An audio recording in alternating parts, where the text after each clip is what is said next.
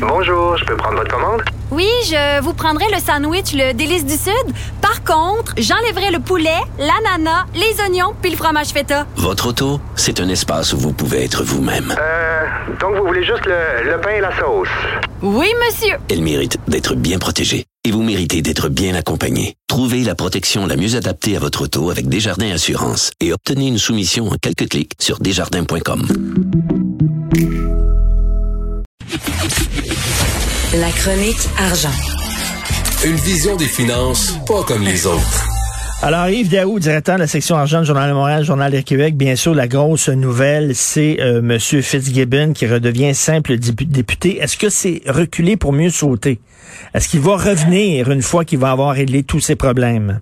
Ben, quand tu lis euh, le commentaire ce matin de Michel Gérard dans le Journal de Montréal, ce qui est clair, c'est que le prix à payer pour être en politique était trop élevé au Fitzgibbon. Parce que là, hier, c'était un peu plus clair que M. Fitzgibbon a préféré sauver le, son million, tu comprends-tu? Parce que c'était décidé que les deux compagnies qui ne voulaient pas vendre, d'une certaine façon, là, euh, sur papier, ça valait un million. Donc ça, c'était clair qu'il n'était pas prêt à sacrifier ça. Et là, hier, ce, ce qui ressort clairement, c'est qu'on le sait que M. Fitzgibbon avait décidé de se lancer en politique. Il savait très bien c'était quoi le code d'éthique. M. Legault le savait. Même François Legault lui-même, euh, il avait vendu toutes ses actions, puis il avait dit qu'il avait mis tout son argent dans des obligations d'épargne du Québec. Fait que euh, je pense que ce qui était clair, c'est que M. Fitzgibbon savait c'était quoi les règles. Ben oui. Euh, et là, aujourd'hui, il n'est pas prêt à payer le prix que, que, que ça vaut d'être en politique. Et là, ce qu'il demande, c'est de changer les règles. Euh, alors là, ça va être extrêmement, euh, extrêmement euh, difficile. Mais tu sais, là, on perd un peu. Bon, là, évidemment, le commissaire à l'éthique était intervenu, mais je te rappellerai quand même que le bureau d'enquête là, sur les deux dossiers, là, White Star hmm. Capital puis Imer Vision, là, on avait quand même sorti le fait qu'il y avait une photo gênante de Fitzgibbon et Legault à, à, Paris, là, dans lequel le premier ministre se fait présenter un partenaire dans lequel euh, lui-même, Fitzgibbon, est, est, présent, qui est Water Capital, et c'est un cofondateur d'un fonds qui est géré dans un paradis fiscal. Donc ah ça, là, clairement, là, euh, c'est déjà là. Euh, puis après ça, euh, toutes sortes d'entrevues, il disait qu'il n'y avait pas de lien entre White Star Capital. Ben, le bureau d'enquête avait découvert qu'il y avait 20 millions euh, d'argent entre Québec et White Star Capital mais mais tu sais, euh, il faisait, il faisait preuve d'arrogance. Je pense que c'est ça qui l'a coulé un peu. Il était arrogant. Et la façon dont il traitait la commissaire à l'éthique, c'est comme si, c'est comme s'il se pensait encore directeur d'entreprise, puis la fille des RH, là, la fille des ressources humaines allait parler, là, puis ah, retourne dans ton bureau. Là. On, dirait qu'il traitait la, la commissaire à l'éthique comme ça, sauf que la commissaire à l'éthique, c'est le shérif. là. C'est pas la fille des RH. là. Tu as, deux dimensions, Richard. C'est la dimension politique, puis on voit là, que toute la dimension politique a pris de l'ampleur, mais il y a aussi l'aspect économique. Aujourd'hui, euh, tout le monde des affaires sort en disant qu'il quitte le navire au moment où on, s'en va en relance économique, puis euh, sa, sa, démission là, inquiète le monde des affaires. Mais je te rappellerai quand même que des gros dossiers actuellement euh, sur lesquels euh, il y a la question de de l'intervention de, de, de Phil Gibbon dans ces différents dossiers-là, puis il y a aussi la stratégie économique du gouvernement du Québec. Il y a quand même des dossiers importants. Euh, je te rappellerai quand même que, euh, mettons, prenons le cas de l'aérospatiale, l'aéronautique. Là. on se rappellera que c'est un dossier chaud, puis on se rappellera aussi que Pierre Fitzgibbon avait dit Air Canada était la solution québécoise à Transat. Mais ben oui. Aujourd'hui, où on se retrouve. Tu te rappelleras aussi du Cirque du Soleil avec le Cirque du Soleil qu'on a perdu tout ça à des intérêts étrangers. Euh, donc, des dossiers euh, quand même euh, importants. Donc, ce que, tu dis, ce que tu dis, Yves, c'est qu'il était peut-être pas un, si bon ministre de l'économie que ça. Ben, ben moi, mon, avis actuellement, c'est que le monde des affaires, je me rappellerai lors de l'idée de relancer le rôle d'investissement à Québec, tout le monde des affaires était autour parce que, tu comprends-tu, il était, il agissait comme un banquier plein de prêts pardonnables.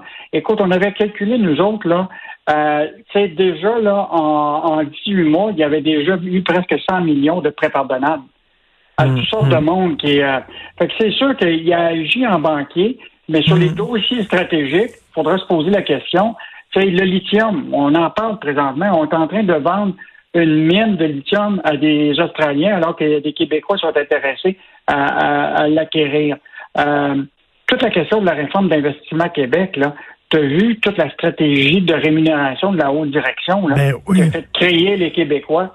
Euh, Puis le fait que placer un de ces chums-là, là, en n'écoutant même pas là, les, les, les, chercheurs de tête et tout ça, les chasseurs de tête, il a mis un de ses chums, euh, Guy Leblanc, à la, à la tête d'Investissement Québec. Puis il y a toute la modernisation du secteur manufacturier, là, euh, pour manufacturier au Québec, l'achat local de panier bleu. C'était lui qui était à la tête de ça. Mais aujourd'hui, le, panier bleu, là, il est pas mal bleu pâle. Hein? Ben, t'as as raison, Yves, t'as raison, lorsque j'avais pas vu ça comme ça, mais quand tu mets une affaire après l'autre, après l'autre, euh, tu te demandes, était-il vraiment un si bon ministre d'économie?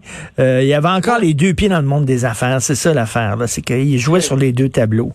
Ben, moi, je pense qu'il faut séparer la question de, tu sais, euh, pour moi qui connaît très, très bien, c'est un, un, homme d'affaires. Il, connaît ça, là, tu sais, la preuve, c'est qu'il a investi dans des compagnies qui vont peut-être y rapporter un million eh mais, en même temps, la stratégie économique du Québec, c'est pas juste de donner des prêts pardonnables, c'est aussi une stratégie où on s'en va dans tous les secteurs névragés pour relancer l'économie ben du Québec, puis c'est s'assurer d'avoir des emplois payés pour 20, 25 ans, puis aussi tout l'aspect du contrôle de notre économie.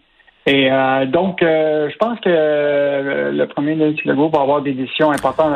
Bon, là, on se retrouve avec Éric Girard, qui va s'occuper de à la fois du dossier euh, des, finances, mais aussi de l'économie pour un certain une certaine période. Mais Éric Girard, c'est quand même aussi un banquier.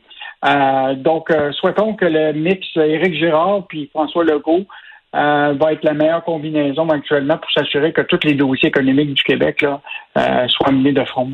Tout à fait. Tu veux nous parler de Bombardier?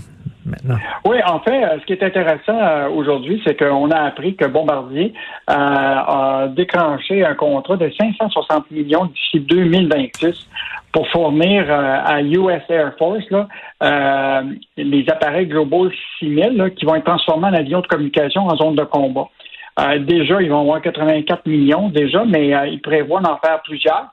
bon, Évidemment, c'est bon pour une compagnie dont, évidemment, le siège social est ici au Québec, tout ça, mais les emplois, évidemment, vont, euh, vont être aux États-Unis. Euh, mais euh, on peut quand même penser que c'est quand même une compagnie du Québec. encore, le siège social est ici, donc gros contrat pour ben oui. Et bonne nouvelle pour GNL Québec. Ils ont déniché un partenaire, mais cela dit, on est loin de la croupe aux lièvres. ce, projet-là, là, écoute, je sais pas depuis combien de temps on en entend parler. C'est quand même un projet là, qui vise à la production de 15 milliards de mètres cubes de, gaz liquéfié. Euh, donc, il y a une entreprise québécoise qui s'appelle GNL Québec qui travaille depuis 2014 sur ce projet-là qui, est appelé Énergie euh, Saguenay. La, construction d'un complexe industriel de liquéfication de gaz naturel à, à, Grand Anse, sur les bases de la rivière Saguenay, est, est prévue depuis un bout de temps. Puis là, il y aura une étape, il y aurait une compagnie allemande euh, qui est intéressé, qui s'appelle Ensatic Energy Hub, qui est prêt à acheter une bonne partie euh, du gaz liquéfié dès la, production.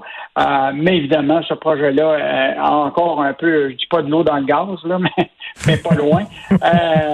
il, il, manque encore du financement. puis un des grands banquiers à l'époque, je me rappelle, Warren Buffett, avait, voulait beaucoup investir là-dedans, puis s'était retiré. Là, il reste un gros financier qui est la Société Générale, euh, mais cette société-là est en train de tout réévaluer son, ses investissements dans le secteur de l'énergie euh, fossile. Euh, donc, c'est un projet là, qui, qui reste encore fragile. Ah oui, oui, oui. non, non, il faut pas vendre la peau de l'ours parce qu'on ne l'a pas encore tué, l'ours. Donc, ils ont, c'est bizarre qu'il y ait un partenaire qui s'est lancé quand même dans ce projet-là avec GNL Québec, alors que c'est un projet extrêmement incertain. C'est très risqué de leur part. Écoute, on se quitte en, en laissant la parole à M. Fitzgibbon. On se reparle demain. Yves, salut. À demain. Au revoir.